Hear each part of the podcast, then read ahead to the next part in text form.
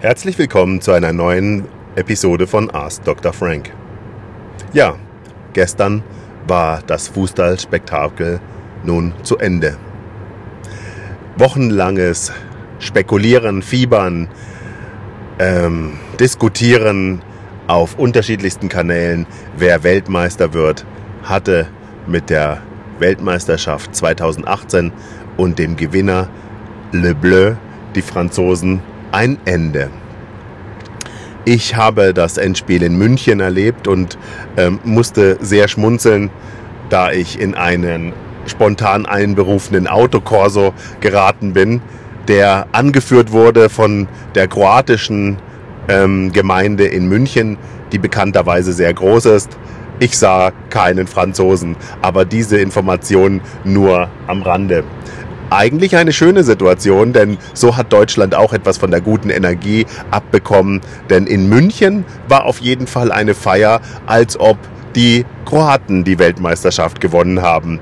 Und das haben sie gefeiert, als ob sie, wie gesagt, sie waren außer Rand und Band. Aber was können wir aus der Weltmeisterschaft für uns persönlich und für unsere Gesellschaft lernen?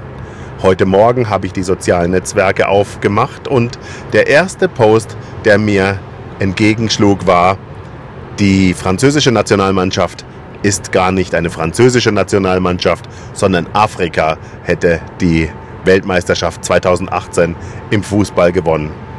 Der Politiker, der Bundestagspolitiker, der sich hier meiner Meinung nach sehr gut ähm, und kontrovers zu diesem Thema geäußert hat, meinte, das wäre zu kurz gegriffen und damit möchte ich es auch belassen. Aber was wir auf jeden Fall lernen können, ist, dass die Franzosen durch ein wild und bunt durchgemischtes Team eine extrem hohe spielerische Stärke erbracht haben.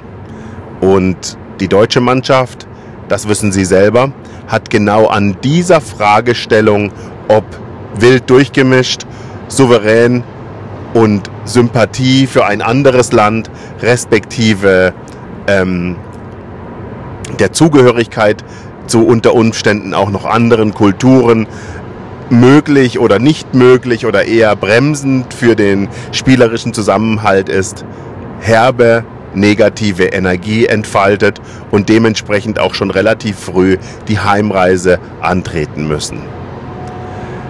Ich hoffe, dass Deutschland aus dieser Weltmeisterschaft respektive der allgemeinen Situation aktuell lernt, dass es darauf ankommt, jeden Einzelnen in der Bevölkerung, wenn er denn positiv und gewillt ist, am großen Ganzen mitzuarbeiten, respektive etwas für die Gesellschaft und seine Mitmenschen zu tun, dass wir dann auf jeden Einzelnen in der Gesellschaft angewiesen sind.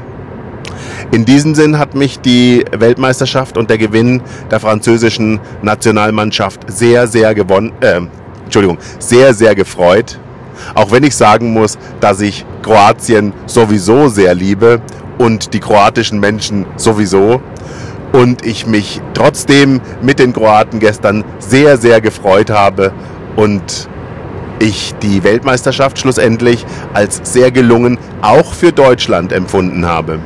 Wenn Sie Interesse haben, einige Bilder zu sehen, die diesen Podcast synchronisieren und die Stimmung in den Straßen von München ähm, abbilden, lade ich Sie ein, meine Seite frank-consulting zu besuchen. Und ansonsten lade ich Sie ein, Kontakt mit mir aufzunehmen, mir Ihr Feedback zu geben und wenn Sie Interesse an einer Beratung oder an einem Coaching haben, Kontakt mit mir aufzunehmen. In diesem Sinn, alles Liebe, Dr. Thomas Alexander Frank.